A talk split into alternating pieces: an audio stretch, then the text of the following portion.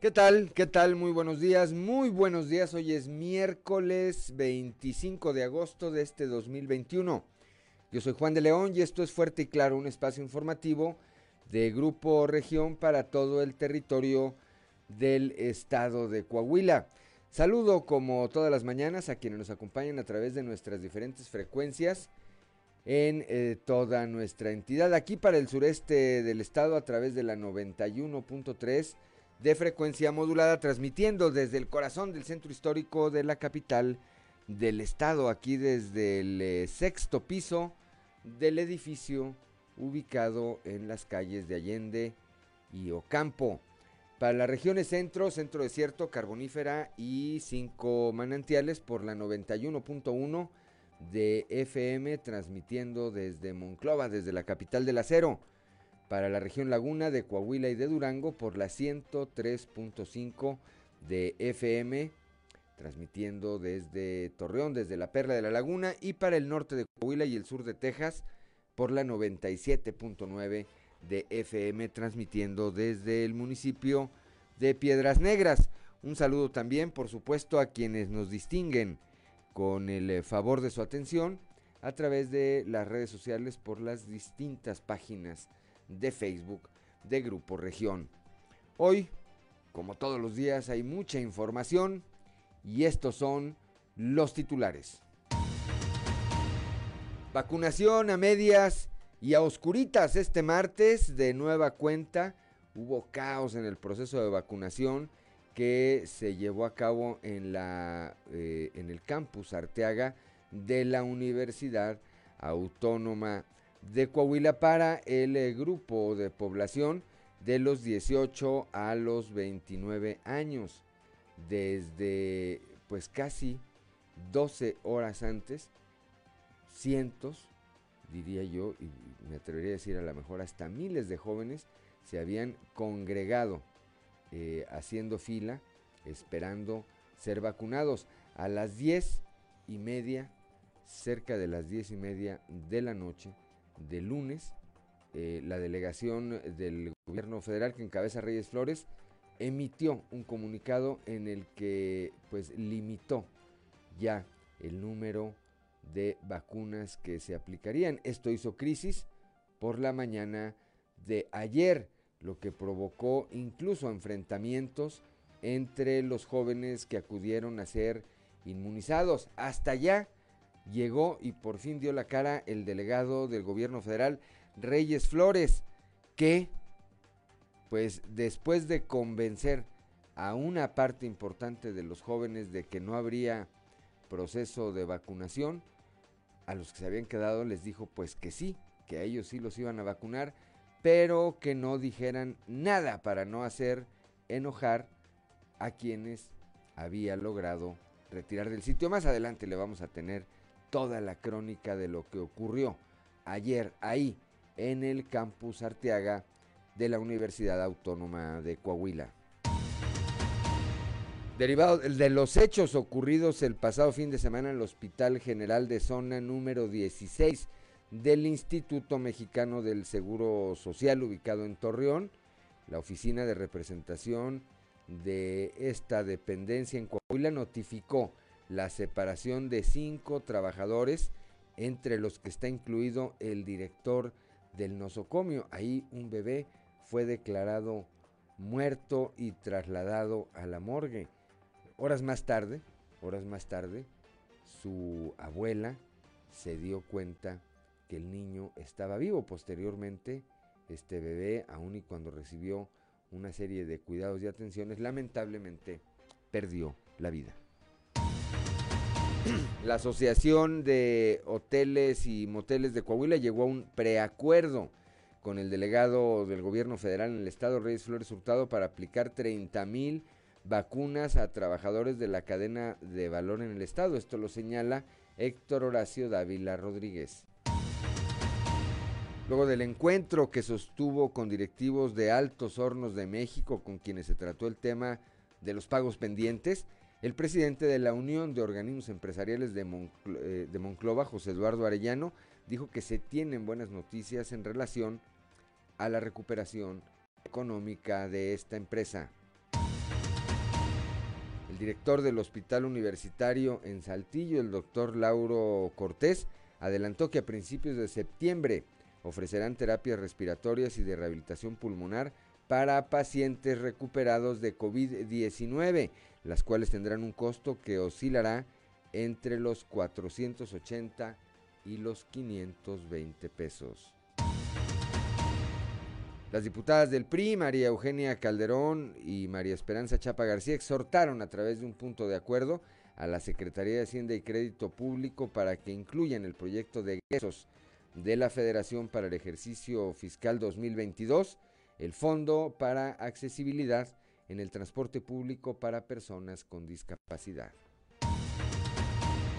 El día de ayer, en una gira de trabajo que llevó a cabo por la región centro del estado, el gobernador Miguel eh, Riquelme señaló que el crecimiento y el desarrollo económico que registra la entidad es muestra clara de que los inversionistas locales y extranjeros tienen confianza en el Estado, un Estado con potencial, muestra de ello es el anuncio de expansión de la planta productiva de Freight Car América en Castaños y la llegada del grupo Lidl de Facemex a Monclova.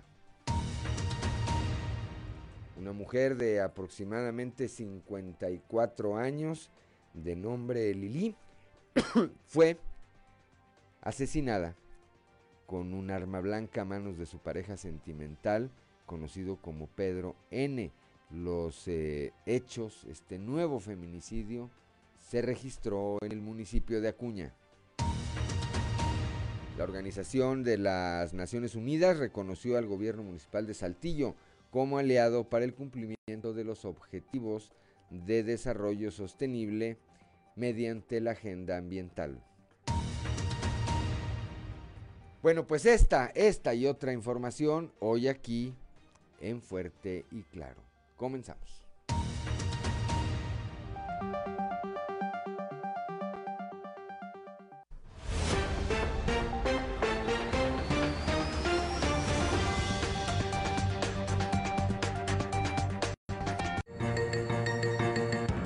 Esto es Fuerte y Claro. Transmitiendo para todo Coahuila. Y Claro. Las noticias como son. Con Claudio Linda Morán y Juan de León.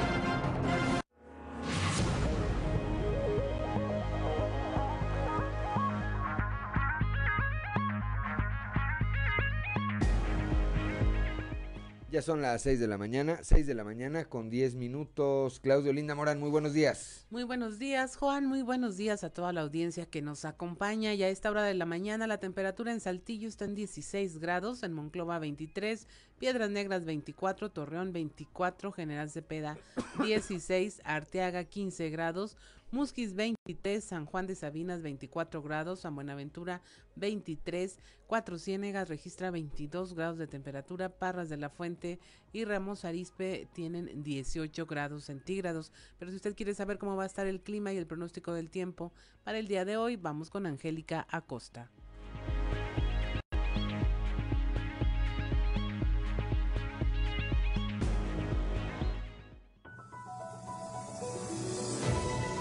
El pronóstico del tiempo con Angélica Acosta.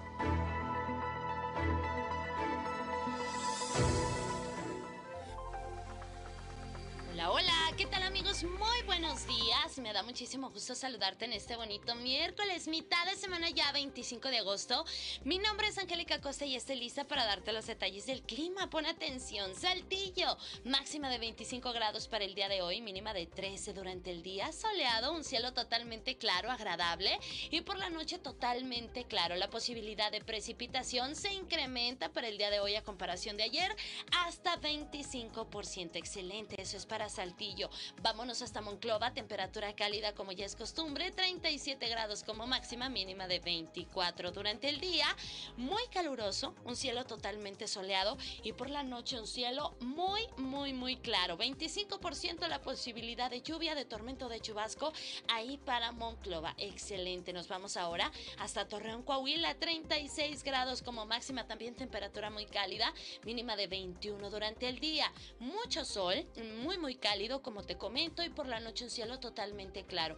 1% realmente muy baja la posibilidad de lluvia ahí para Torreón. Excelente. Vámonos ahora hasta Piedras Negras. Temperatura muy, muy cálida. Por favor, Piedras Negras, mantente muy bien hidratado. 38 grados como temperatura máxima se marca para este miércoles ahí en Piedras Negras y mínima de 26. Durante el día, soleado, muy, muy cálido, por supuesto. Por la noche, un cielo totalmente claro. Cálido también por la noche y la posibilidad de precipitación 5%. Ahí está para Piedras Negras. Ahora, bueno, nuestra gente bonita que tiene compromiso aquí en la Sultana del Norte, que vas por trabajo, vas de visita, lo que sea, cuídate mucho. Primero utiliza tu cubrebocas, ¿verdad? Y después prepárate porque la temperatura va a estar también muy cálida ahí en Monterrey. 33 grados como máxima marcando para este miércoles en la Sultana del Norte, mínima de 22. Durante el día eh, vamos a tener un cielo despejado, vamos a tener eh, mucho solecito, por supuesto, y por la noche principalmente claro. Pon atención, por favor, porque para Monterrey el día de hoy se espera lluvia, más por la tarde que por la noche. 40% de probabilidad de precipitación, así que toma tus precauciones. Ahí están los detalles del clima. Que tengas una mitad de semana maravilloso. Feliz miércoles para todos. Cuídate mucho y que tengas muy buenos días. El pronóstico del tiempo con Angélica Acosta.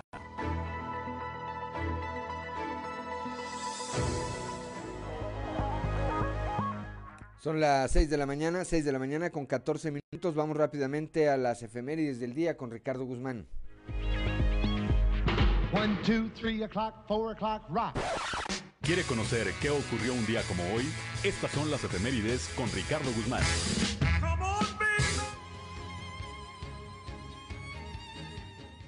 Como hoy, pero de 1843, el Congreso de la Unión de México declaró benemérito de la patria a Guadalupe Victoria, héroe de la independencia y primer presidente mexicano. También, el 25 de agosto pero de 1865, nació en Cuatro Ciénegas, Coahuila, el general revolucionario Jesús Carranza Garza, quien obtuvo importantes triunfos para el movimiento constitucionalista. Y un día como hoy, pero de 1947, falleció en la Ciudad de México el médico arteaguense y destacado militar Rafael Cepeda de la Fuente, uno de los precursores de la revolución en Coahuila, gobernador de San Luis Potosí y del Estado de México, comandante militar de la zona sur de Nuevo León y Coahuila, y senador por San Luis Potosí.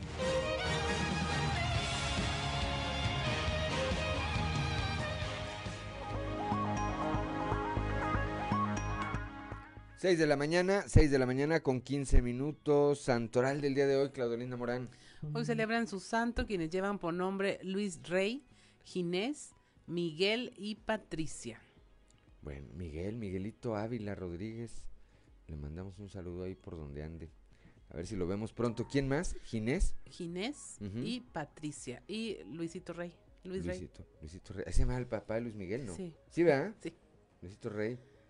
¿Y vive todavía? No, se murió, ¿verdad? No, no, ya. Bueno, pues hasta el cielo entonces, si es que está en el cielo, ¿verdad? Y si no, pues donde esté, que era medio travieso.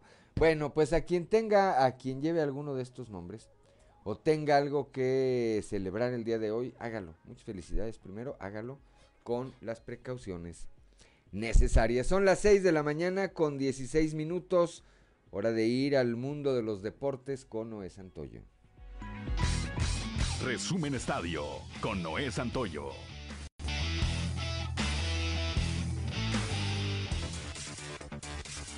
La temporada de debut de los mariachis de Guadalajara continúa. Los mariachis se convirtieron en el cuarto invitado a las series de campeonato de zona de la Liga Mexicana de Béisbol, al imponerse la noche de ayer 10 carreras a 3 a los rideros de Aguascalientes en el Estadio Panamericano. Guadalajara, uno de los dos equipos de expansión de la Liga Mexicana de Béisbol en el 2021, superó 4 a 2 a los rideros en la serie de zona y se ganó el derecho de disputar el título de la zona norte ante los toros de Tijuana a partir de este próximo viernes a las 19.15 horas en el inmueble de Zapopan. La directiva de Santos Laguna anunció el día de ayer a través de un comunicado de prensa que su arquero titular y capitán Carlos Acevedo quedará fuera por las próximas seis semanas. Esto debido a una lesión. Durante el partido frente a León jugado el pasado sábado, el portero de los Laguneros sufrió una lesión en la articulación del hombro izquierdo. El jugador comenzó su rehabilitación de inmediato, estimándose un lapso de recuperación de seis semanas, señala el comunicado. Sin lugar a dudas, la baja del arquero representa un duro golpe para los guerreros, ya que sus actuaciones han significado puntos importantes para el equipo de la comarca lagunera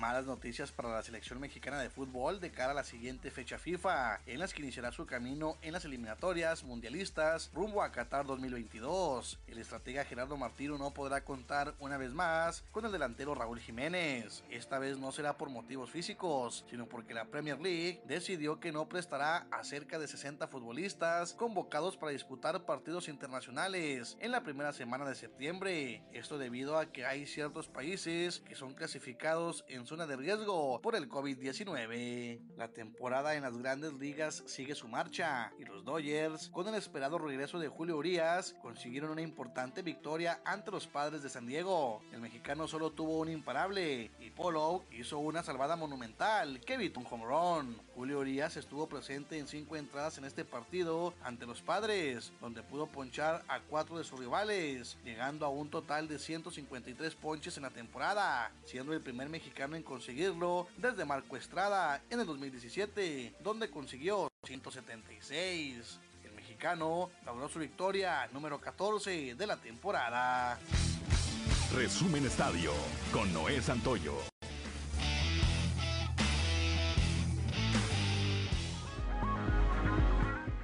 Son las 6 eh, de la mañana, 6 de la mañana con 19 minutos. Eh, Claudelina Morán, la cotización del peso y el dólar el día de hoy?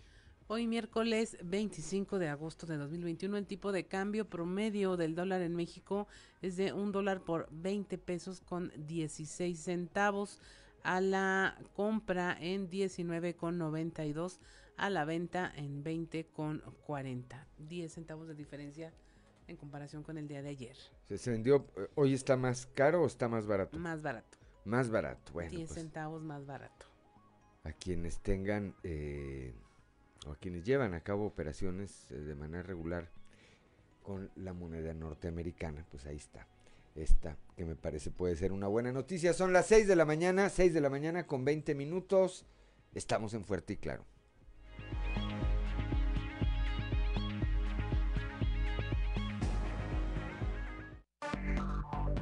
Enseguida regresamos con Fuerte y Claro.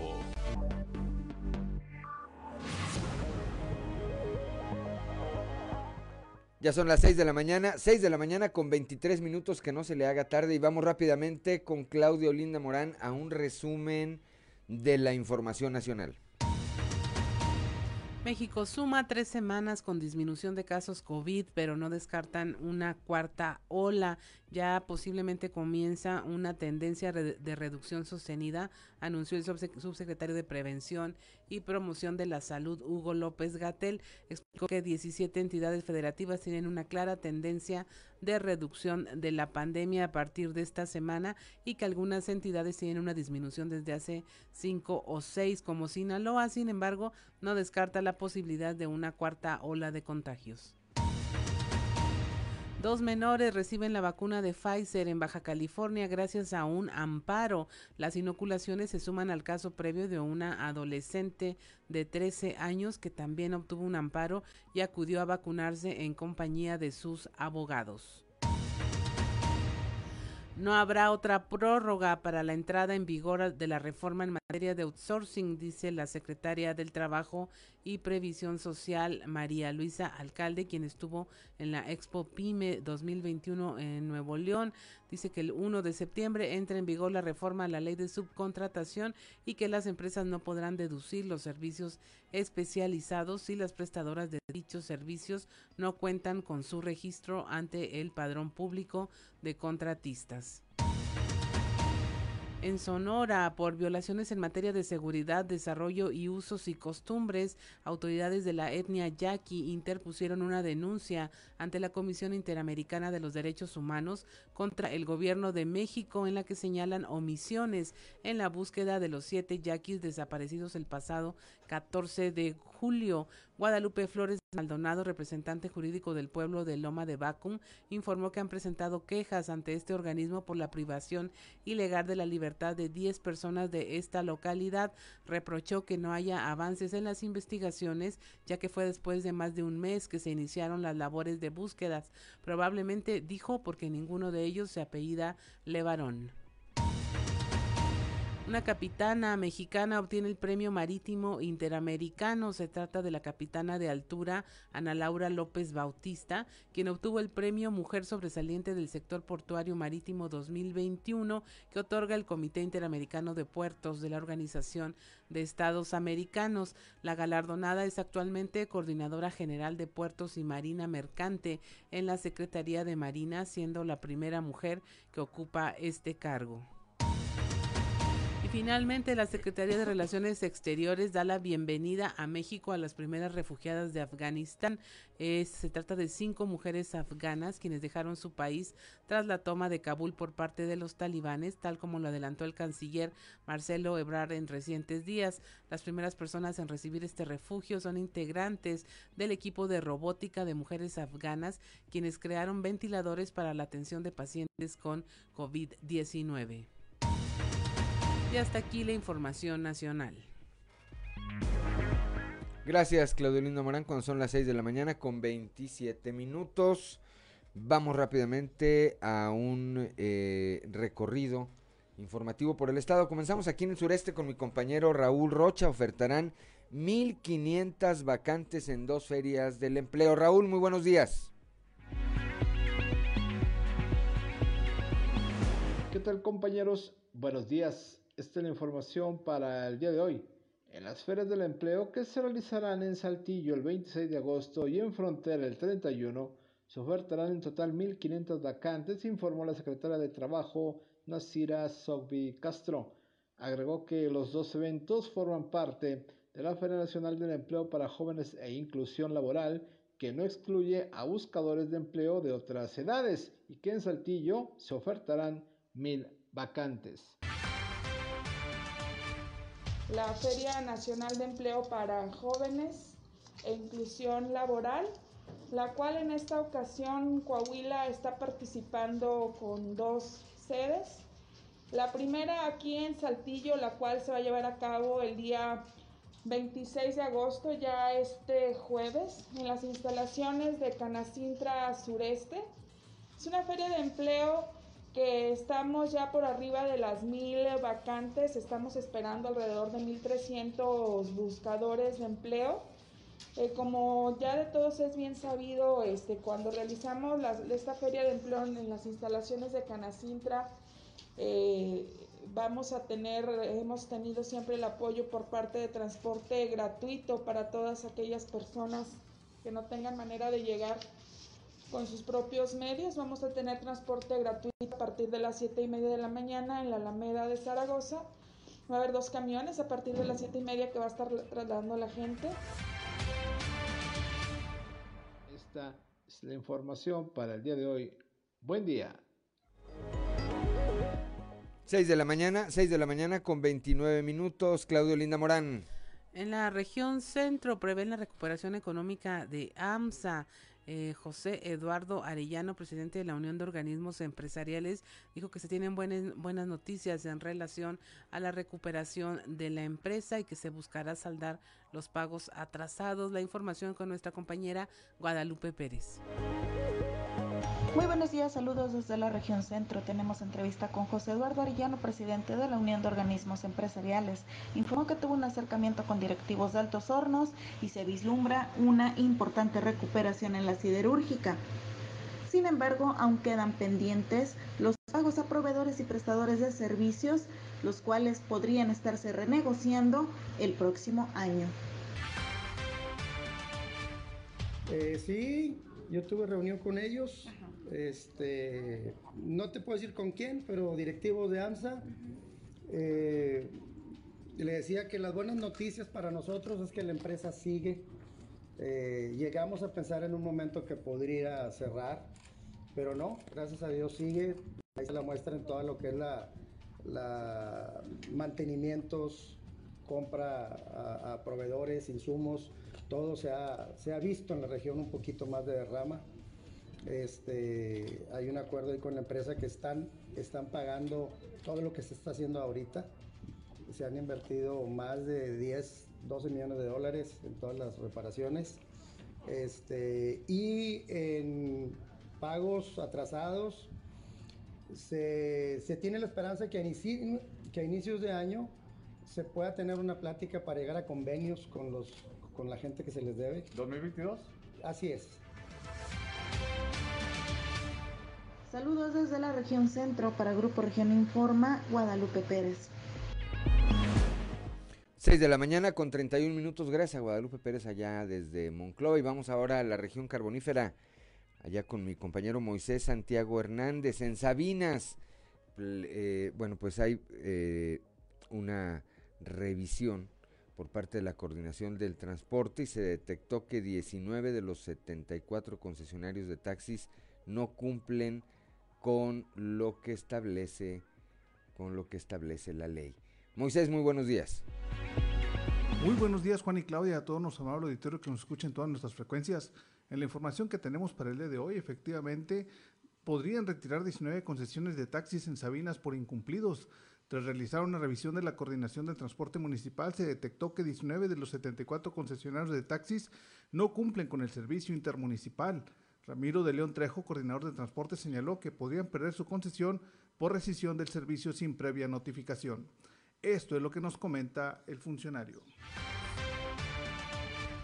pusimos en la tarea de revisar todos los que son los concesionarios en lo que, se refiere a taxis de sitio.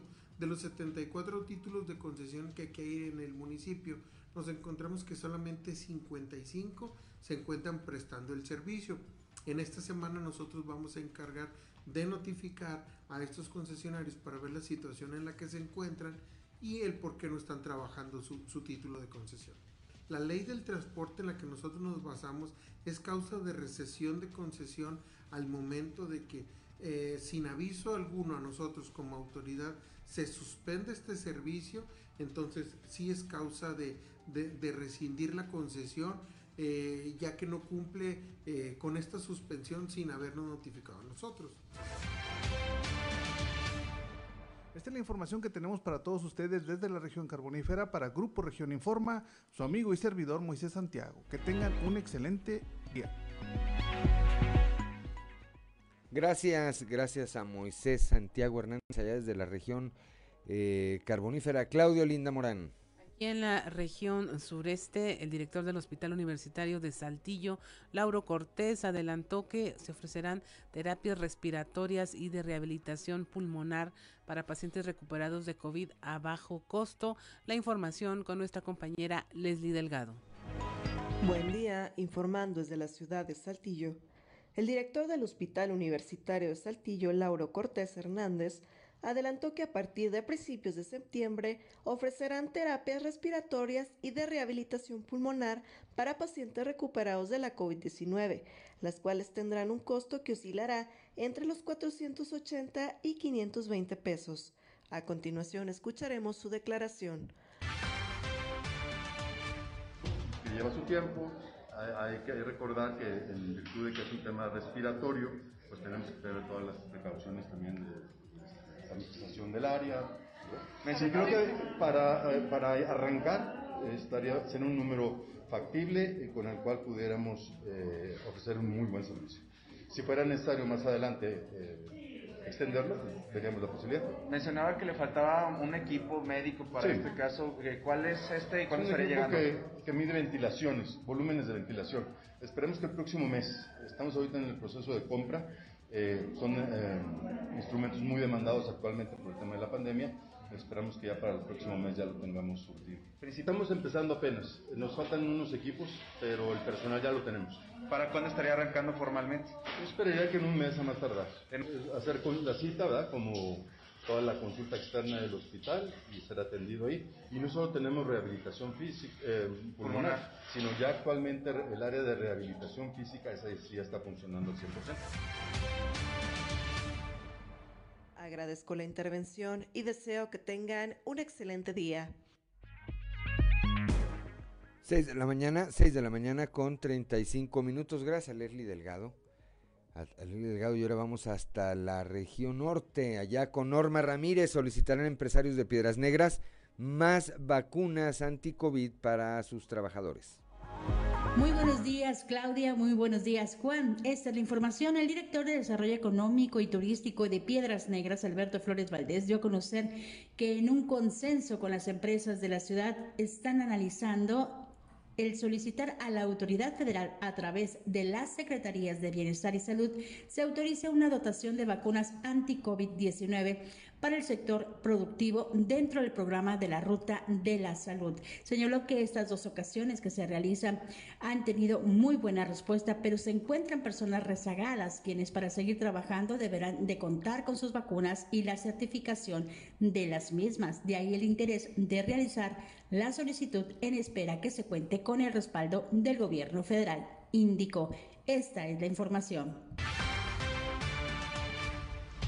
Vamos a, se va a hacer un pedido del municipio. Estamos ahorita levantando un censo en empresas para ver cuántas personas se quedaron rezagadas y tener un número pues estimado pero muy acercado a la realidad para, para hacer la petición y solicitar los reactivos. Para Fuerte y Claro, Norma Ramírez. 6 de la mañana con 37 minutos. Gracias a Norma Ramírez allá desde el municipio de Piedras Negras. Vamos rápidamente a la portada del día de hoy de nuestro periódico Capital, que, eh, bueno, pues en su nota principal destaca esto de lo que hablábamos y vamos a ampliar más adelante. Vacunación incompleta y a oscuritas. El delegado del gobierno federal, Reyes Flores Hurtado, primero canceló, primero malorganizó esta jornada de vacunación para jóvenes de 18 a 29 años después la canceló y después la reanudó, pero les dijo a quienes iba a vacunar que no dijeran y que ojalá los medios que ahí estaban grabando esto no dijéramos nada. Bueno, pues no pudimos atender su llamado y aquí está lo que eh, está plasmado lo que ocurrió ayer en esta jornada de vacunación. Por otra parte, separa el Instituto Mexicano del Seguro Social de su cargo a directivos relacionados con la muerte de un bebé. Más adelante estaremos platicando con Víctor Barrón sobre este tema. Ya escuchábamos lo que decía hace unos momentos José Eduardo Arellano, quien eh, señala que Altos Hornos de México va en recuperación, que platicó con un directivo, no quiso decir quién es, pues, pues quién será, pues será Alonso Ancira, me imagino, ¿verdad? Este, y bueno, pues de nueva cuenta otro feminicidio allá en la región norte, ahora fue en el municipio de Acuña. Lili N, de 54 años, fue asesinada a machetazos por su pareja. Son las 6 de la mañana con 38 minutos. Vamos ahora a nuestra columna Pasillos.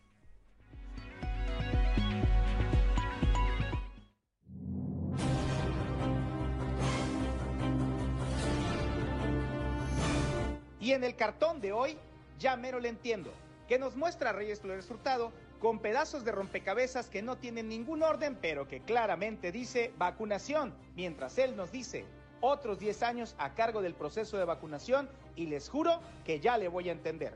Dicen que no se pueden esperar resultados diferentes cuando se hace lo mismo, y la mejor muestra la dio una vez más el delegado del gobierno federal, Reyes Flores Hurtado, a quien la respuesta más que positiva de los jóvenes al proceso de vacunación lo llevaron a equivocarse otra vez tras querer controlar él solito el proceso que terminó ayer incompleto y clandestino, a petición del propio Reyes. Aunque es repetitivo, dada la gran difusión que tuvo el nuevo entuerto del delegado, valdrá la pena decir que cuando parecía imposible que algo más le saliera mal, pues lo logró, al pedir a los muchachos a los que sí vacunó no difundir el hecho, para no hacer enojar a quienes le creyeron que la vacunación se había suspendido y se habían retirado del lugar después de pasar más de 10 horas esperando para ser inmunizados. Habrá que ver si en los procesos de vacunación que aún faltan, el delegado busca ir coordinando con los otros órdenes de gobierno. Podrían evitarse situaciones como esta o se sigue equivocando por ir solito. En sentido contrario, actúa el delegado del IMSS en el estado, Leopoldo Santillán, pues luego del caso de presunta negligencia ocurrido en la Clínica 16 allá en Torreón, ayer se apersonó a esa y a las otras dos para hacer un recorrido de supervisión en que él además tuvo contacto directo con los derechohabientes y pudo así conocer sus puntos de vista. Ya con acreditación y todo, los que se declararon listos para lo que viene son los legisladores federales del PRI Coahuila, entre ellos Toño Guterres, Tereso Medina y Rigo Fuentes, que ayer a través de las redes presumieron la constancia que los acredita como diputados federales. 6 de la mañana con 41 minutos estamos en Fuerte y Claro.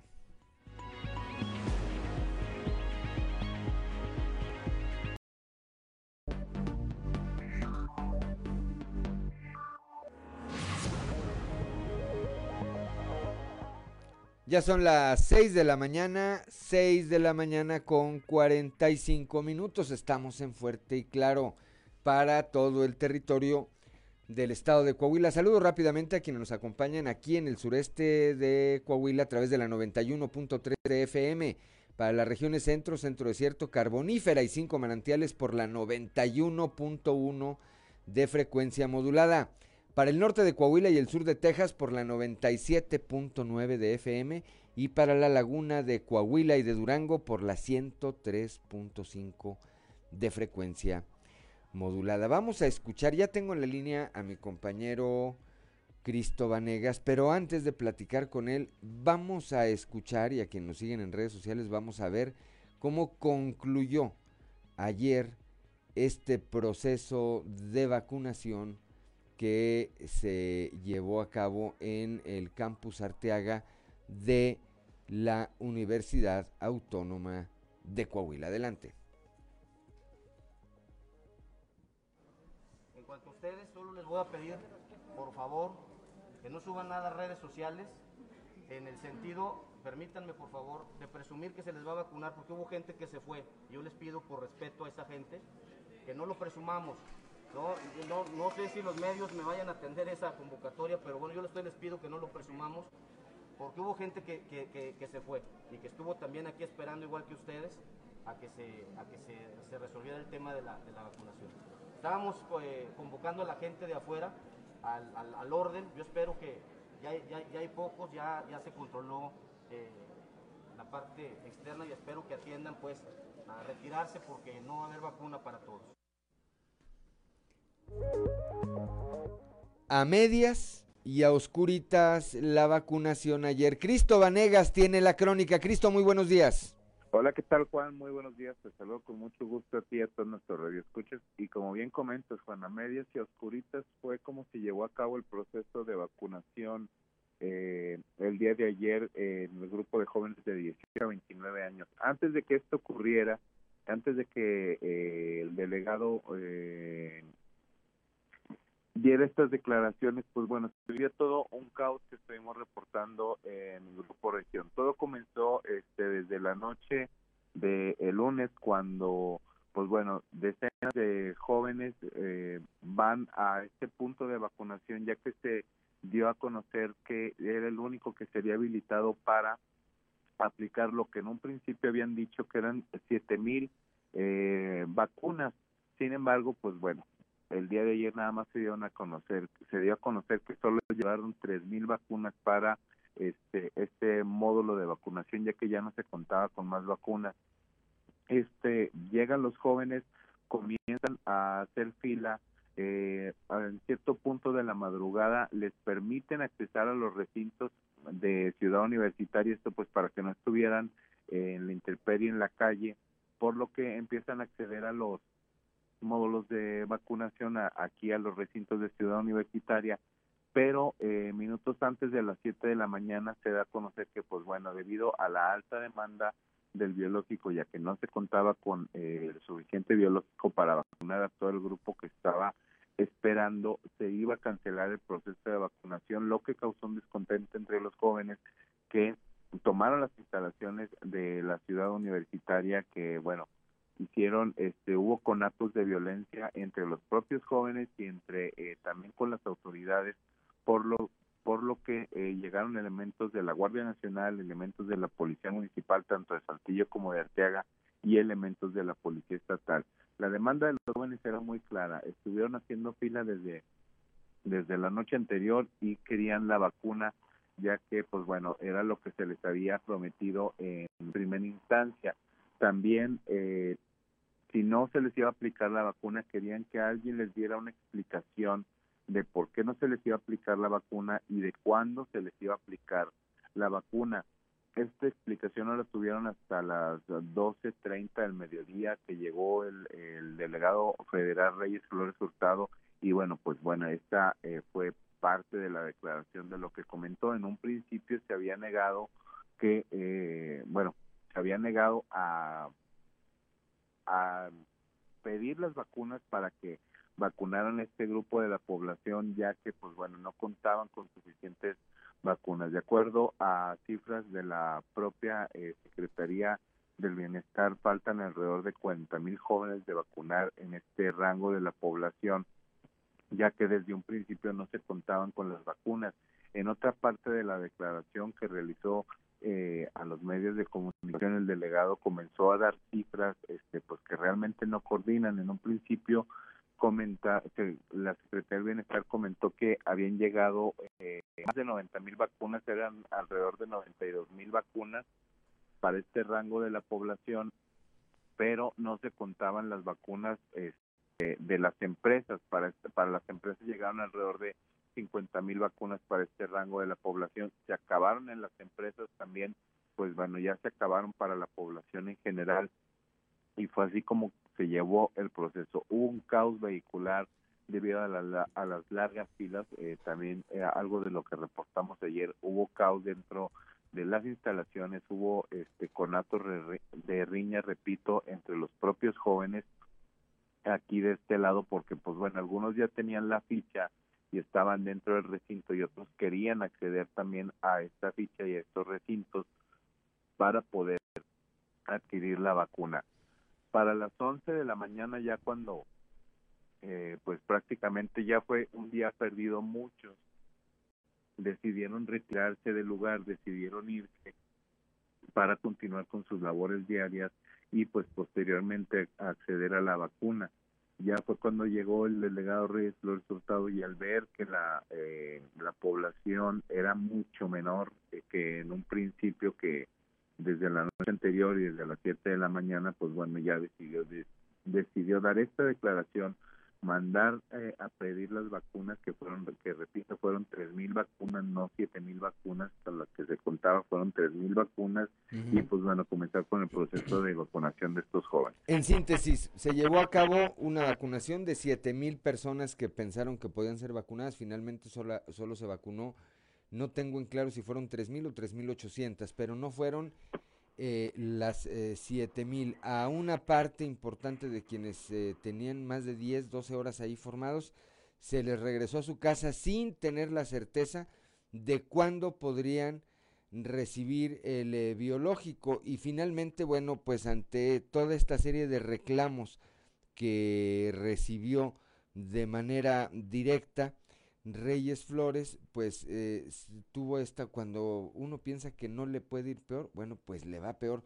Tuvo esta ocurrencia de frente a los jóvenes, que me parece que son los mayores usuarios de las redes sociales, y frente a los medios de comunicación, pedir que no difundieran el engaño del que él estaba haciendo objeto a una parte de quienes pues atendieron el llamado de la Secretaría y acudieron a vacunarse. Les dijo, ya no va a haber vacunación, se canceló la vacunación.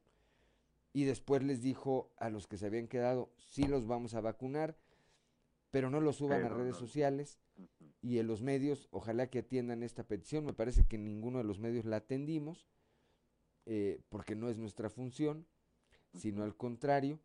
Y bueno, pues en eso, en eso terminó este proceso de vacunación, sin fecha además, ¿verdad, Cristo? Eh, posible para que se vacunen quienes ayer los mandaron a su casa después de un día de campamento allá fuera de la Huaca. Así es, Juan, sin fecha de llegada de más vacunas, ni tampoco fecha de llegada para los eh, las personas rezagadas, ni las segundas dosis de los otros rangos de edad. Bien, pues estaremos al eh, pendiente a ver, a ver qué es lo que ocurre con este tema. Gracias, como siempre, por tu reporte tan completo, Cristo Vanegas. Que pases excelente mañana, Juan. Un gusto en saludarte. Gracias, son las 6 de la mañana, 6 de la mañana con 54 minutos. A ver, podemos pasar otra vez la declaración de Reyes Flores, todavía tenemos tiempo.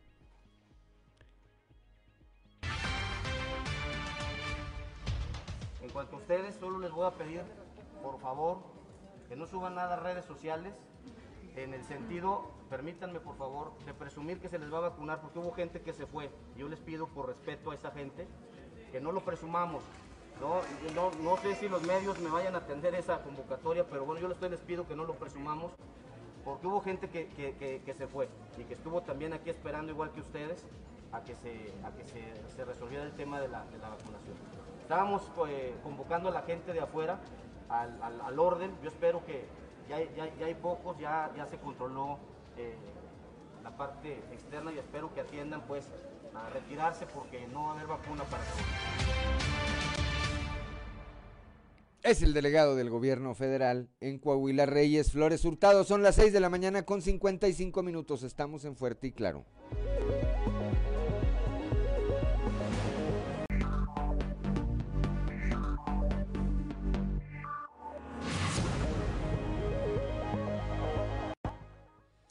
Seis de la mañana con 59 minutos. Continuamos en Fuerte y Claro. Y ya tenemos en la línea a nuestro compañero Víctor Barrón. Buenos días, Víctor.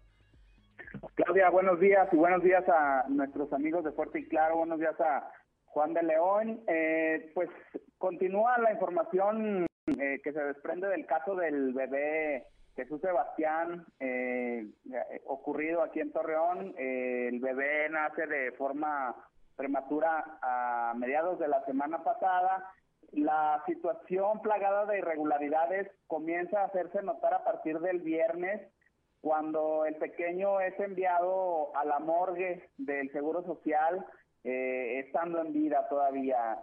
Una cuestión, no sabemos si fortuita, Claudia, el hecho de que la abuela se diera cuenta, eh, eh, cuestiones de la sangre, ¿no? Ella sentía la necesidad de, de despedirse, de darle la bendición a, a, a su pequeño nieto Ajá. y al destapar esa, esa sábana, esa bolsa donde se encontraba el menor, pues se da cuenta de que sigue con vida. Ahí empieza toda esta situación. Más de cuatro horas, Claudia, que pasó el bebé en la morgue sin ningún tipo de atención. Finalmente el domingo eh, y de manera lamentable, pues fallece por complicaciones ya la noche del domingo. Ayer se va a conocer eh, por parte del Seguro Social y esto en un boletín. Sabemos que no hay información directa, Claudia. Así esto es. fue mediante un boletín que se, eh, se suspende eh, del cargo a cinco empleados, cinco trabajadores de la, de la Clínica 16, el Hospital General de Zona número 16 aquí en Torreón. Eh, y entre estos empleados va el director, Claudia. Así es, eh, Víctor, un hecho que tú nos documentaste oportunamente y en donde básicamente se decía, bueno, es que eh, ahí eh, dieron la, la, defunción de este bebé en dos ocasiones diferentes con toda esta historia en medio de, de, una abuela que se da cuenta de que el bebé estaba vivo y se deriva ya en la separación de cinco trabajadores del IMSS por presunta negligencia médica. Tengo entendido que ayer estuvieron por ahí autoridades eh, del IMSS en hospitales de Torreón haciendo un recorrido por las clínicas. Sí, así es. Eh, eh, bueno, precisamente por la mañana se informa que, que se da esta esta suspensión de los trabajadores, eh, eh, donde pues la, la información eh, establece que para que la investigación, todo este proceso se desarrolle, ellos son separados de su cargo, no, o sea, con ningún tipo de contacto con pacientes y con gente del hospital, eh, para que esto pueda eh, eh, avanzar y de forma paralela el Seguro Social había notificado ayer también que se encuentra por, proporcionando pues toda la información y los datos que son necesarios para una investigación ahora sí que pues ya de, forma externa a lo que es la institución, ¿no? Eh, eh, porque sabemos que tanto SEDEC eh, como la propia Fiscalía pues se encargan de investigar también ese tipo de situaciones cuando hay eh, una muerte de por medio, Claudia. Y bueno, ya eh, un, poco, pues ya la, eh, en la tarde-noche se informa que autoridades nacionales del Seguro Social pues hicieron un recorrido por estas tres unidades que, que son los hospitales, pues los, los, grandes de aquí del, del Seguro Social, Claudia, la Clínica 16, la 18 y la Unidad Médica 71, la de especialidades.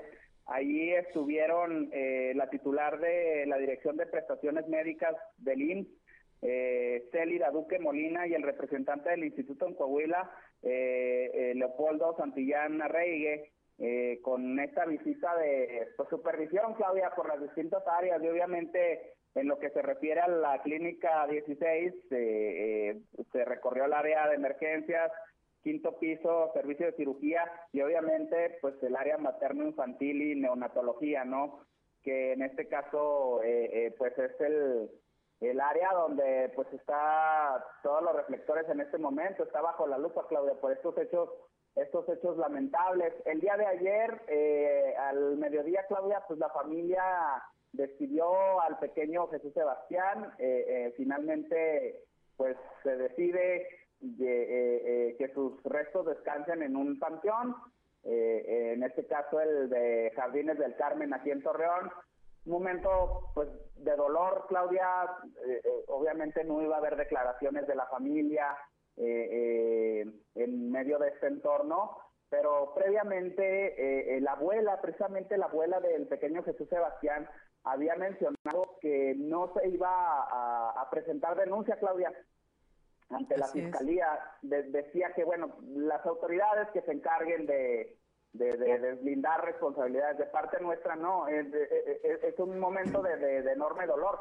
Eh, eh, pero bueno según lo que nos comentaba también el presidente de, la de la FEDEC aquí en Coahuila Hugo Morales la familia evidentemente pues está asesorada por un abogado no y no sabemos si más adelante ya pueda presentarse algún recurso, Claudia. Pero bueno, ahorita eh, eh, tanto la SEDEC eh, con esta investigación preliminar que sabemos que bueno, pues este expediente se va a entregar a la PNDH por ser el IMSS una instancia federal y pues se, seguirá se seguirá ese ese curso. Una recomendación de derechos humanos obviamente sería una parte, Claudia, pero pues debe de haber... Sí, la responsabilidad ya médico, penal, eh, civil, en todo caso, este ya está en otra área de investigación. Pues muchas gracias, Víctor, muchas gracias por este reporte, un hecho que sí, sin duda llama la atención del de, público y que se va a seguir mencionando. Es importante la reacción que están teniendo las autoridades al decidir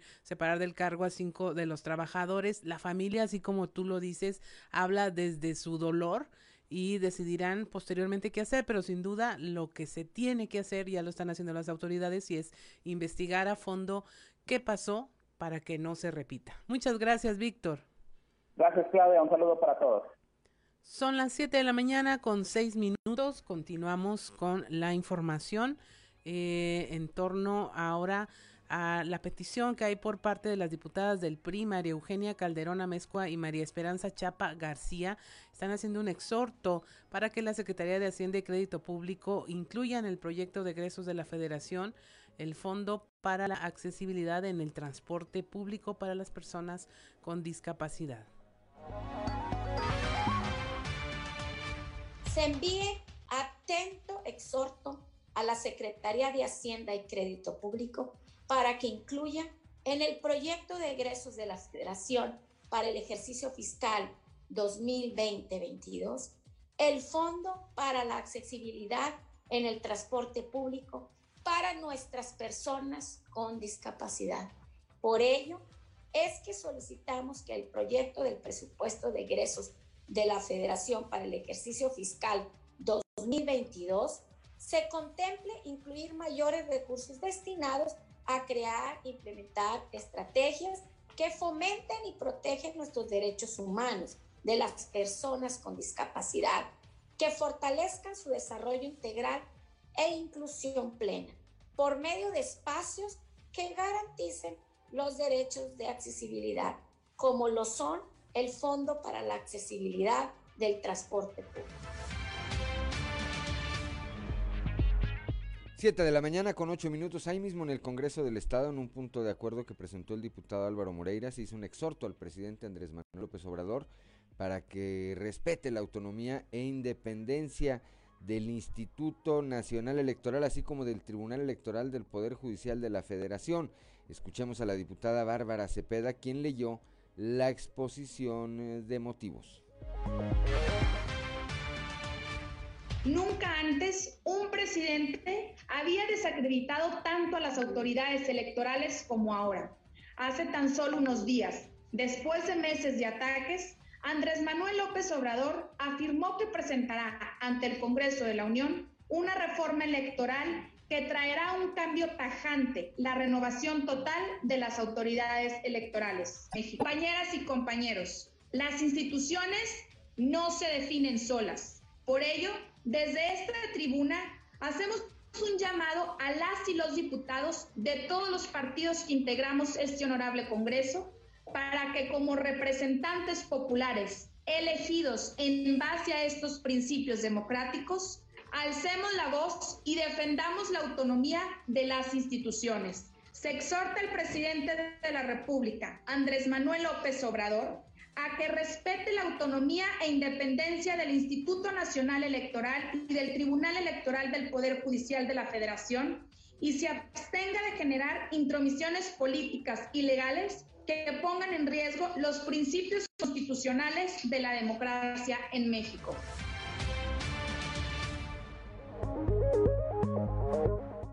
7 de la mañana, 7 de la mañana con 10 eh, minutos, luego de que el Consejo General del Instituto Nacional Electoral aprobó la distribución de diputaciones plurinominales, el legislador electo por el Distrito 06 aquí en Coahuila, Chamir Fernández, dijo que el bloque de oposición se verá fortalecido. Escuchemos.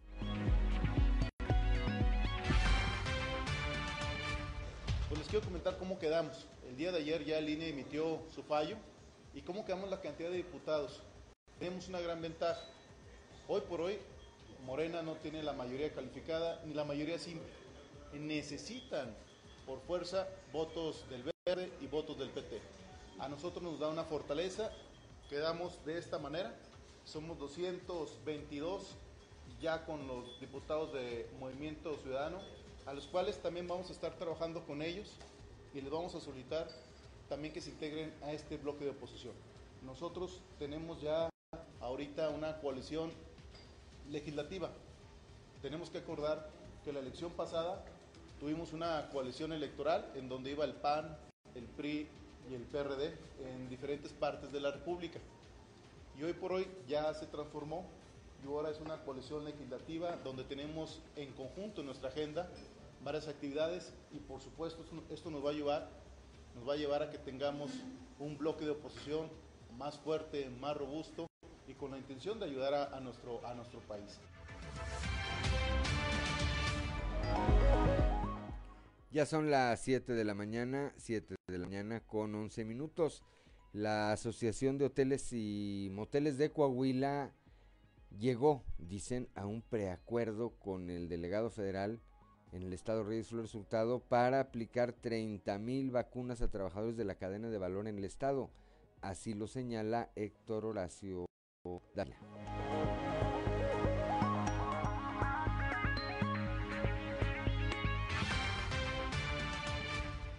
Estamos haciendo todos los preparativos para la segunda vuelta de las vacunas. La Asociación de Hoteles y Moteles va a poder eh, vacunar a la cadena de valor dentro de las instalaciones de los hoteleros. En la segunda vuelta, ¿qué significa esto?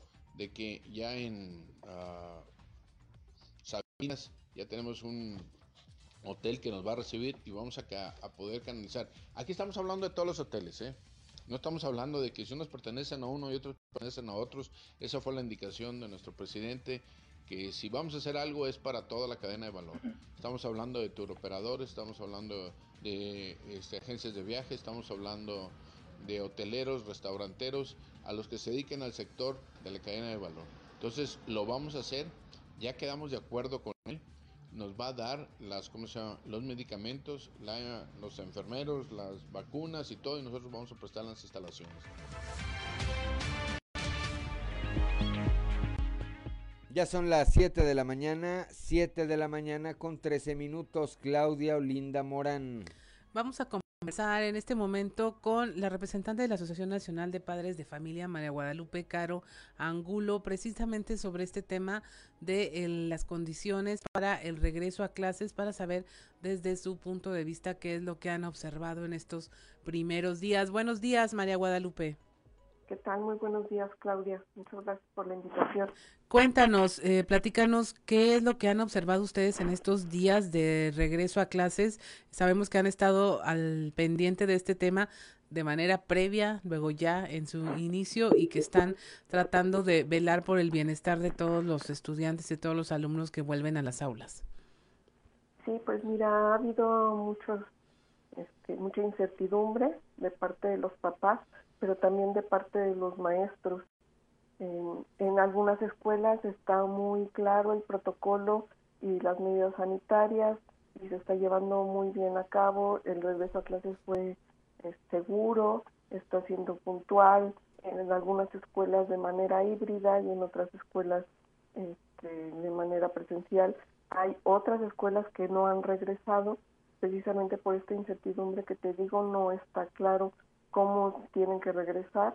La Secretaría de Educación Pública no les ha dicho exactamente cómo y pues no han regresado todavía y los padres de familia están en esa incertidumbre de si, si van a regresar, no van a regresar, van a regresar el próximo lunes, como se ha dicho de manera este, federal o no. Eh, hay mucha confusión todavía. Ahora, eh, ¿no será que es, es una pregunta, eh, todo el mundo sabemos qué se debe de hacer, pero ¿tendrán los insumos para hacerlo? Exactamente, es el, el dilema, ¿verdad? Las escuelas que sí tienen los insumos ya regresaron. Hay escuelas que han hecho un gran esfuerzo por comprar sensores de temperatura, por proporcionarles el gel antibacterial. Eh, se les ha pedido a los niños que lleven su gel y el cubrebocas pero hay otras escuelas que no cuentan con todos estos insumos, hay escuelas que no tienen el dinero, por ejemplo, para poder echar a andar otra vez la cisterna para el agua potable, porque después de 18 meses que estuvo inhabilitada la escuela, pues no se ha podido este, llevar a cabo todos estos implementos y pues no han podido regresar a clase. Estas escuelas que no han podido regresar a clases son las que ya tenían identificadas que carecían de todos estos eh, insumos y estructura que se necesitaba para hacerlo. Exacto. Y hay algunas escuelas que pues se ha ido a revisar, nosotros no personalmente, pero los maestros nos han, han comunicado que regresaron a la semana pasada o hace dos semanas a revisar la escuela y pues se han encontrado con muchas este, causas, ¿verdad? Con muchas cosas que no tenían previsto tampoco, que son vidrios rotos, este, les robaron este, material, etcétera. Entonces, aparte de todo lo que se necesita, pues también este, sufrieron todas estas pérdidas. A nivel de padres de familia, María Guadalupe Caro Angulo, este, ¿cómo fue este arranque de, ciclo escolar? Vimos ya abiertas algunas papelerías, tiendas de uniforme. Eh, ¿El costo para el bolsillo de los padres está impactando? Eh, sí, eh, se, pidió a los a las escuelas, las autoridades, tanto las autoridades como nosotros, que en las escuelas no eh, pidieran demasiados este, materiales. No se pidiera el uniforme a, a los niños precisamente porque los padres de familia no tienen contemplado este, este gasto en estos momentos, aunque sabíamos que es inicio de ciclo escolar, pero pues no, no se tenía contemplado porque la pandemia no se ha terminado. Tenemos padres de familia que siguen sin trabajo, que sus ingresos se han visto mermados por también todos los gastos que se tuvieron que hacer de poner internet en su casa, de comprar computadoras, etcétera. Pero sin embargo, este, pues sí, en algunas escuelas se pidieron materiales y pues los padres de familia están haciendo un gran esfuerzo se engrosó la lista escolar. De, de, de, antemano sabemos que siempre fue muy cuestionada porque pedían eh, insumos de limpieza eh, comunes. Ahora con el uso de gel, mayor limpieza, mayores acciones de sanitarias en las escuelas, ¿se engrosó la lista? Pues en algunas escuelas sí, en otras no, no, no es algo general. En algunas escuelas los padres de familia están haciendo el esfuerzo este, de comprar el gel antibacterial, la escuela también está poniendo, pero pues aquí también vemos otra vez este, la diferencia, ¿verdad? En, en las escuelas, desgraciadamente, las escuelas particulares están haciendo este esfuerzo y los padres de familia de escuelas particulares están haciendo este esfuerzo. Desgraciadamente en escuelas públicas hay muchas que los padres de familia no pueden hacer este esfuerzo y ni siquiera la escuela puede hacer este esfuerzo, no tienen las escuelas este, oficiales y no se les está proporcionando el dinero necesario para comprarlo. María Guadalupe, ya para cerrar, uno de los retos que se planteaban que iba a ser la cosa más difícil de conseguir, incluso se dijo en esos términos, era que lograr que los niños se mantuvieran con el cubrebocas puesto. ¿Qué han observado ustedes? Pues sí, eh, muchos niños sí lo están haciendo, de, han visto que es necesario, de en su casa se les enseñó, ¿verdad?, que hay que utilizar el, el cubrebocas y los maestros están haciendo un gran esfuerzo, sobre todo los niños pequeños, ¿verdad? Sabemos que es muy fácil que los niños pequeños se los, se los quiten y entonces los, los maestros tienen que hacer un mayor esfuerzo para estar al pendiente de sus alumnos.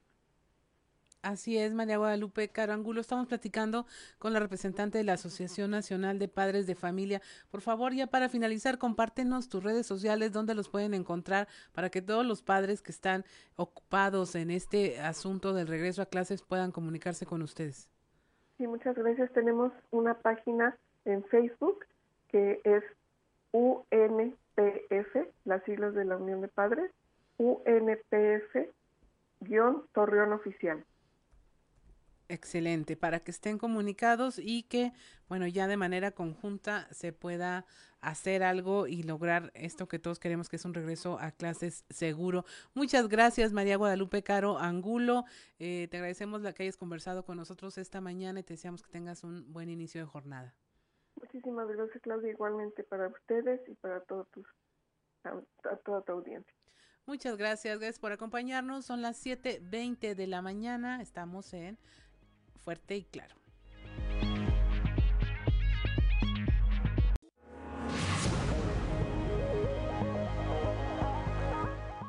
Ya son las 7 de la mañana, 7 de la mañana con 24 minutos. Continuamos aquí en Fuerte y Claro y ahora desde la capital del acero, allá desde la región centro de nuestro estado, como todos los días, nuestro amigo y compañero periodista Toño Zamora. Toño, muy buenos días.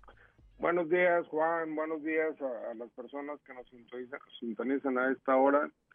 Pues muy, muy nutritiva desde el punto de vista informativo la, la visita del gobernador Miguel Riquelme Solís eh, el día de ayer. Eh, entregó dos escuelas, eh, una en Cuatro Ciénegas, la otra en Nadadores, que es parte de las construcciones que se hacen por parte de Nissan o Nissan este y sobre todo aquí pues la gente que que, este, que vende ese ese vehículo en la región centro del estado no los, los hermanos Zabaleta. Pero también hubo dos anuncios importantes Juan aparte de la expansión de la planta Fosemex actualmente con 900 trabajadores y lo más seguro es que llegue hasta 2000 en los próximos meses eh, la construcción de una empresa para Monclova que va a ser filial de precisamente de, de Facemex. El presidente municipal de Monclova, Alfredo Paredes López, dio a conocer la posibilidad de que en breve se instale el Hospital Muguerza, que eh, mencionó ahí en su discurso que, que tiene ganas de ponerse acá en Monclova y eso es una buena noticia que tengamos un hospital de, de la categoría del Hospital Muguerza en el aspecto privado. También informó que de parte del Instituto Mexicano del Seguro Social se informó de una construcción de una clínica eh, hospital con 136 camas, que también es una excelente noticia. Pero ya ves, mi Juan, que los del Seguro Social primero te dicen que sí y luego ahí se quedan y, y- y se quedan y nunca cumplen. ¿no? Pero no te dicen cuándo. Exacto, exacto. Luego ahí en, en Castaños el gobernador eh, eh, puso la, de la primera piedra de lo que será la expansión de, de Fray Car América, que es parte esa de Pacemex, y atestiguó el anuncio de Jesús Gil Benavides de la próxima puesta en marcha en Monclova de Lidel, que empleará a unos 300 trabajadores. El alcalde de Castaños, Enrique Sotojeda, nos aprovechó la oportunidad para destacar el apoyo recibido durante su administración municipal y dijo que con Miguel Riquelme se tiene muy bien definido el rumbo, siempre ha estado atento a la problemática de Castaños, misma que ha resuelto, destacó el jefe de la comuna de, ese municipio. Alfredo Paredes, quiero decirte que, hasta en inglés habló, bueno, al- algunas palabras, ¿no? Porque el presidente de, de Trade Car América, este, pues es gringo, es americano, eh, casi no, no, no, no habla muy bien el español, entonces por ahí Alfredo eh, practicó el inglés, aprendido pues en la universidad, en algún lado lo aprendió, ¿no? El de Harmon Pero Hall. Á- ándale también, sí, sí, sí, lo más seguro, ¿no? Entonces, pues las cosas en ese sentido está bien. Eh, hay que recordar que, que la empresa de castaños en cuestión es la número uno, no solamente de la región centro, sino ni del estado, sino del país, en la producción de tanques y vagones de ferrocarril. Y, y, y que eso es gracias definitivamente, mi Juan, a, a la seguridad que brinda eh, que brinda el Estado, eh, la educación, así como la preocupación siempre de- del Ejecutivo Estatal por este por la salud de los coahuilenses. Yo creo que ahí van varios factores para que decidan eh, crear eh, este tipo de inversiones pues que vienen a beneficiar a una mano de obra altamente calificada como la de la región centro, mejor. Así es, es una, es una serie de factores, como bien apuntas, que generan competitividad y que hacen atractiva la entidad para las inversiones dependiendo del giro de la empresa. Habrá quienes por su mercado les convenga instalarse en la región centro o por el tipo de mano de obra. Habrá quienes lo hagan en la laguna, habrá quienes lo hacen en el norte, Así otros es. que lo hacen en el sureste. La industria automotriz desde hace muchos años está constituido acá un clúster automotriz que ha venido que ha venido creciendo y a ver antes de despedirnos quién se- quién llegó con el gobernador quién se acercó qué se oye qué se oye por ahí en el ambiente político Toño Fíjate que eh, sí extrañó que llegara este Alfredo Paredes a, a, a Castaños, pero sobre todo que llegara con el gobernador. Es de los que van y, y- y esperan al gobernador en el aeropuerto y ese tipo de cosas, pero si va y lo espera es porque le piden que así sea, ¿no? claro Entonces, eh, pues no cabe duda de que el, alcalde de, de Monclova sigue siendo uno de los consentidos, mi Juan. estará calentando brazo Toño se irá a incorporar Alfredo Paredes como funcionario del estado hay quien dice eso, Juan, pero yo creo que ahorita eh, Alfredo Paredes lo que anda haciendo la chamba, la talacha, es para para que el Partido Acción Nacional quede en manos de un de un panista de la región centro y no se vaya otra vez a Torreón como normalmente eh, se ha tenido dominado desde hace varios años, ¿no, Juan. Bueno, pues estaremos pendientes a ver qué ocurre ahí, Toño. Gracias, como siempre, por tu comentario, por tu participación y platicaremos el día de mañana, mañana ya de jueves, Toño. Sí, hasta mañana, Juan. Pásala muy bien, son las 7 de la mañana con 31 minutos, Claudio Linda Morán. Continuamos con la información. Se llevó a cabo la vacunación contra el COVID-19 en la ruta empresarial de Sabinas para la segunda dosis de quienes tienen entre 30 y 39 años. Ahí participaron siete compañías en el desarrollo de la vacunación con Sinovac. Enrique de León, rector de Desarrollo Social de Sabinas, informó que será este miércoles cuando se inmunice a la población de 30 a 39 con la segunda dosis para contrarrestar este virus.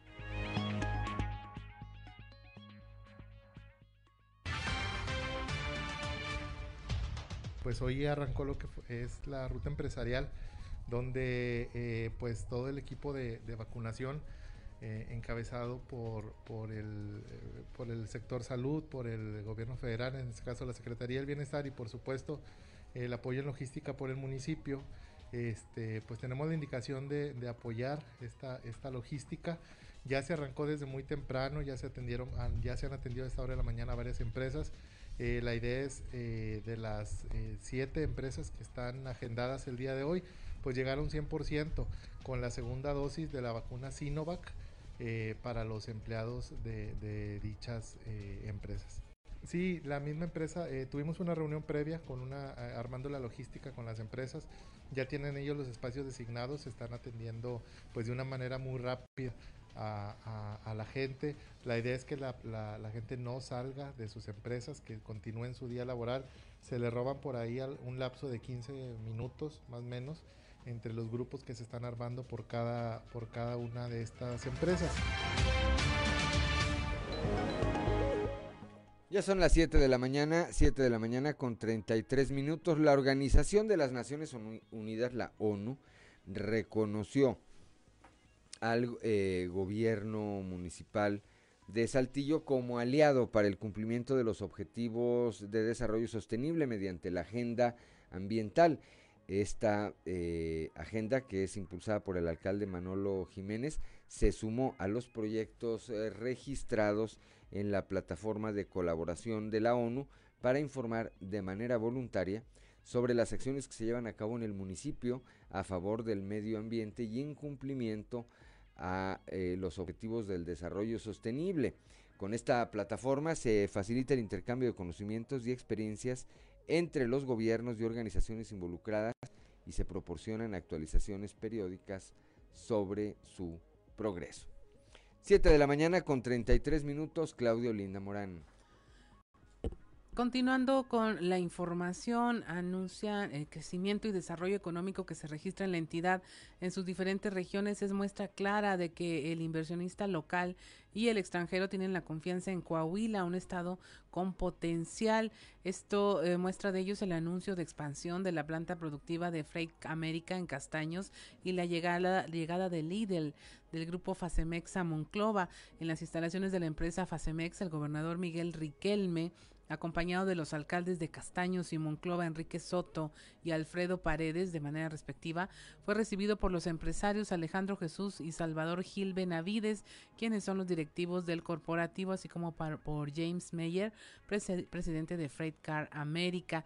En el evento se anunció la expansión de la empresa y se colocó la primera piedra del megaproyecto industrial, donde la planta productiva de vagones del ferrocarril Freight Car América tiene considerada una inversión de 60 millones de dólares en terrenos de Facemex Castaños. Se dio a conocer la llegada a Monclova de la empresa Lidl del giro, giro mecánico con inversión también de, de, 60 millones de pesos para la producción de Tolvas. El gobernador Miguel Riquelme en un reconocimiento especial a los inversionistas porque a pesar de la pandemia, diariamente el Estado ha inaugurado nuevas plantas y empresas que generan empleo, como esta expansión que creará 300 empleos directos en los municipios aledaños a Castaños.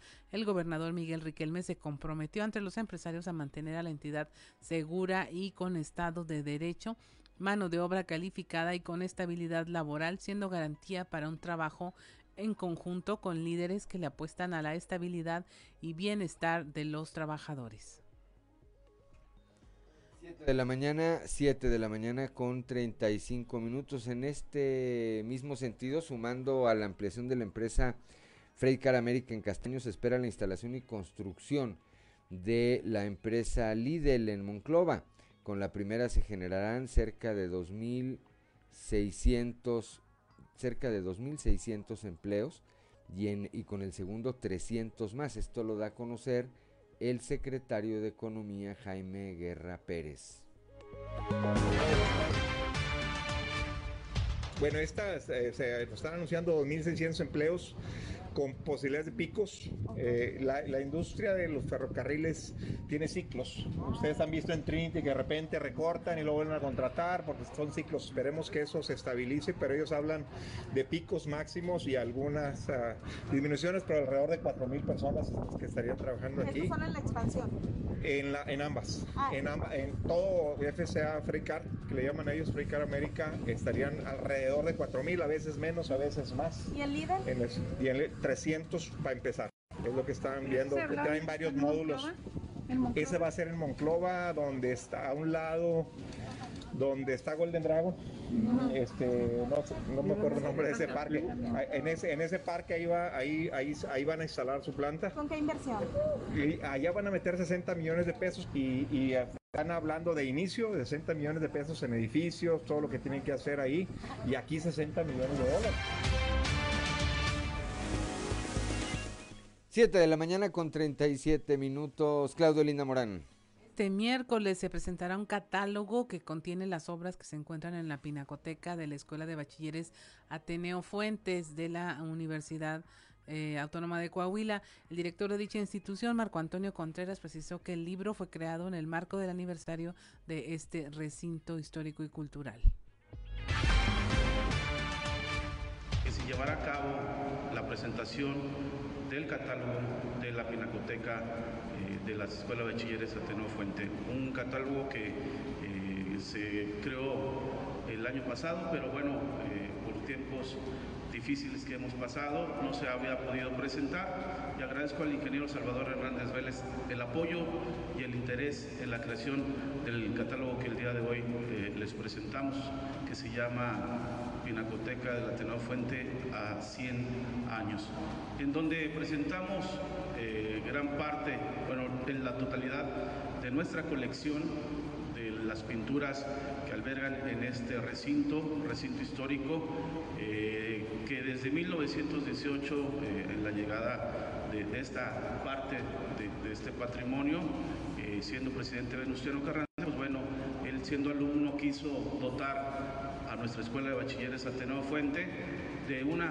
colección importante de pinturas de la Academia de San Carlos. Y pues bueno, eh, ya era necesidad, necesidad, de la Pinacoteca tener el catálogo en internet, en la página oficial del Ateneo Fuente, la presentación también de nuestro catálogo donde lo van a poder este, eh, checar y, y ver gran parte de la colección. 7 de la mañana con 39 minutos escuchábamos a Marco Contreras, director del Ateneo Fuente. Ayer, por cierto, dentro de todo este caos que se generó ahí en Ciudad Universitaria, pues esto provocó que se cancelara un evento. Tenían programado un evento ahí la Academia Interamericana de Derechos Humanos, la Universidad Autónoma de Coahuila y la Auditoría Superior del Estado.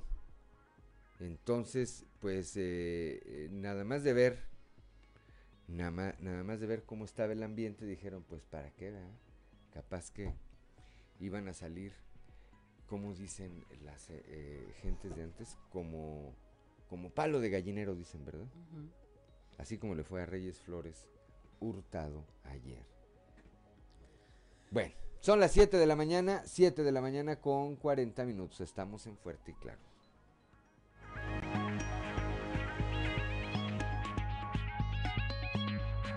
Seguimos en Fuerte y Claro.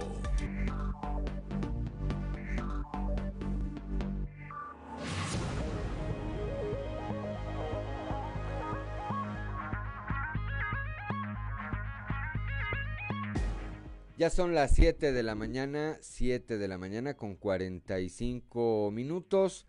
Vamos ahora a las voces de hoy en Fuerte y Claro con Ricardo Guzmán. Lo dijeron fuerte y claro en Región Sureste. Delegado Federal Reyes Flores Hurtado. Vacunación a medias y a oscuritas. En cuanto a ustedes, solo les voy a pedir, por favor, que no suban nada a redes sociales en el sentido, permítanme por favor, de presumir que se les va a vacunar porque hubo gente que se fue, que no lo presumamos. No, no, no sé si los medios me vayan a atender esa convocatoria, pero bueno, yo les pido que no lo presumamos. Región Laguna. Shamir Fernández Hernández, legislador electo por el Distrito 06 Federal en Coahuila. Distribución de pluris fortalece al bloque opositor. Tenemos una gran ventaja. Hoy por hoy, Morena no tiene la mayoría calificada ni la mayoría simple. Necesitan, por fuerza, votos del verde y votos del PT. A nosotros nos da una fortaleza. Región Centro.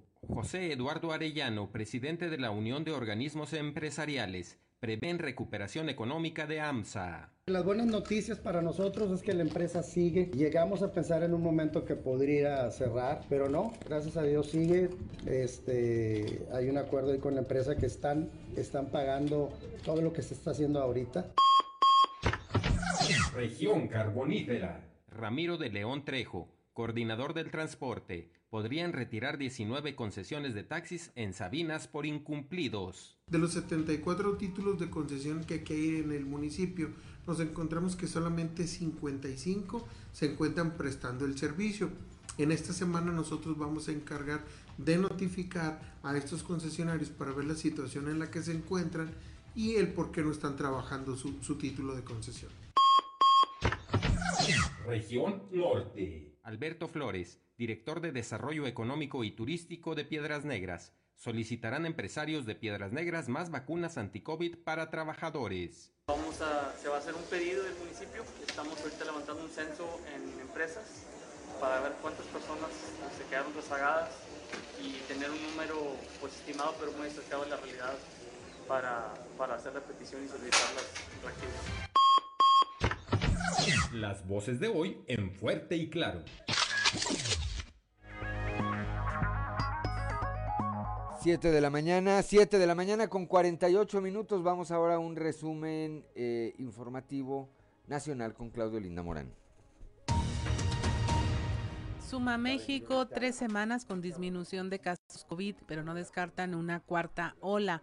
El subsecretario de Prevención y Promoción de la Salud, Hugo López Gatel, afirmó que posiblemente ya comienza una tendencia de reducción sostenida. Explicó que 17 entidades federativas tienen una clara tendencia de reducción de la epidemia a partir de esta semana y que algunas entidades tienen una disminución desde hace cinco o seis semanas como Sinaloa. Sin embargo, el subsecretario no descarta la posibilidad de una cuarta ola de contagios de COVID-19 en el país. Dos menores reciben vacuna de Pfizer en Baja California gracias a un amparo. Las inoculaciones se suman al caso previo de una adolescente de 13 años que también había obtenido un amparo y acudió a vacunarse en compañía de dos abogados.